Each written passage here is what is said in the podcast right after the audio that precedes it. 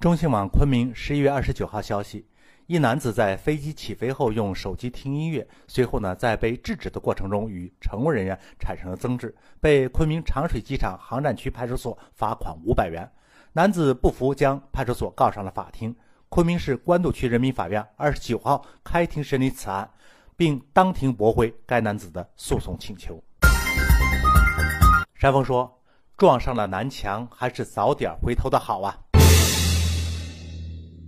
飞机在飞行的过程中不允许开手机，这是目前国内航空公司的规定。可是呢，有些乘客就是当做耳旁风，一贯的我行我素，也不知这是逞的哪门子的英雄。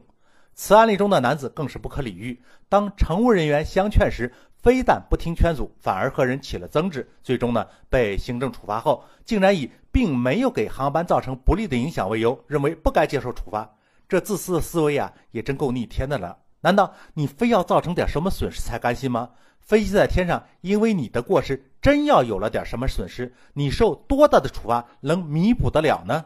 但是各家航空公司也确实应该反省一下。在中国民航局九月十八号的新闻发布会上，民航局飞标司副司长朱涛透露，中国将解封在飞机上使用便携式电子设备的禁令。具体呢，由各家航空公司来评估。新措施十月份就开始实施，所以各家航空公司啊，如果认为评估的结果仍然是要全程禁止手机的开机，那还是要应该和大家讲清楚道理，而不是高高在上简单的说不。你的工作要得到大家的支持，首先你的工作就要让大家充分来理解。当然。航空公司的问题归航空公司，乘客的问题归乘客，不能因为航空公司行为有瑕疵，甚至是有问题，乘客就在空中拒绝配合空乘人员的工作，更不能无视一机舱人的利益和空乘人员去闹纷争。